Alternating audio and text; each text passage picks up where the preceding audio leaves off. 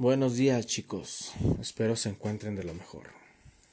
En este episodio hablaremos de lo que son las manifestaciones artísticas y culturales de nuestro hermoso San Luis Potosí, en las cuales veremos lo que es arquitectura, escultura y pintura.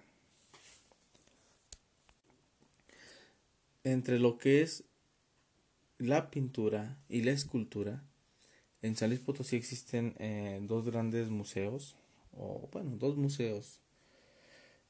Uno está dentro del Centro de las Artes, que es de una eh, pintora, escultora de arte contemporáneo, la cual su nombre es Leonora Carrington. La mayoría de sus piezas son esculturas eh, es por eso que se le da la especificación a ese museo como algo de escultura. El otro museo que es referente también al arte contemporáneo, pero ese sí no está especificado una sola persona, hay varios exponentes y varios estilos artísticos de lo que es el arte contemporáneo, pero ahí sí encontramos lo que son más pinturas, que es el museo, como su nombre lo dice, Museo de Arte Contemporáneo. Em, entre todas esas expresiones artísticas en San Luis Potosí, pues bueno, existen eh, pocas, son escasas. Eh, estos dos museos le dan renombre a este lugar, al estado, el Museo de Leonard Carrington y exposiciones de esta persona hay en varios lugares del estado de San Luis Potosí. En la capital, como en la Huasteca, también hay, hay otro museo. y de pinturas, pues bueno, son son pocos los, los, los que podemos encontrar eh, haciendo referencia a este lugar.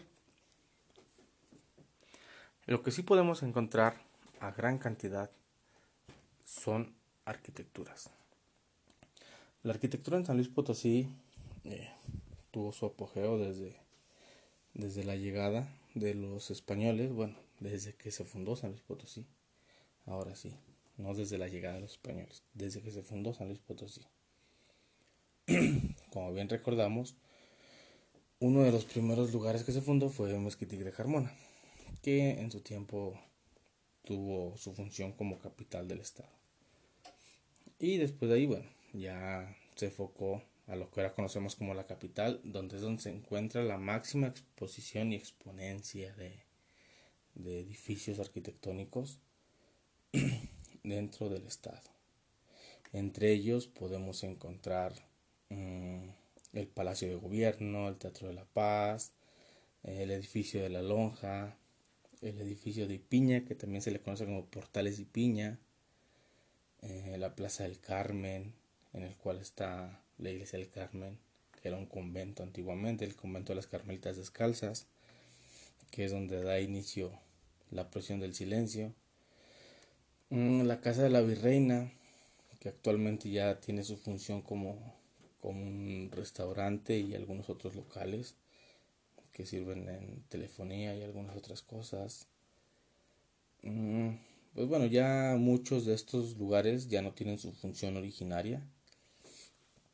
Eh, ya se le hizo el cambio y eh, cumplen con otros aspectos. Pocos son los que todavía siguen siendo función original. Lo que es Palacio de Gobierno, pues hasta la fecha lo seguimos conociendo como Palacio de Gobierno. El Teatro de la Paz hasta la fecha sigue funcionando como teatro. Aquí, bueno, en esta parte eh, falta de mencionar muchas, muchas obras más. Eh, tenemos lo que es la Cineteca Alameda, eh, el ferrocarril, y algunas obras arquitectónicas este, más. Pero bueno, eh, en esta ocasión, estos edificios que les acabo de mencionar, eh, les voy a dejar unas imágenes en los comentarios en las cuales ustedes van a tener que, que identificar eh,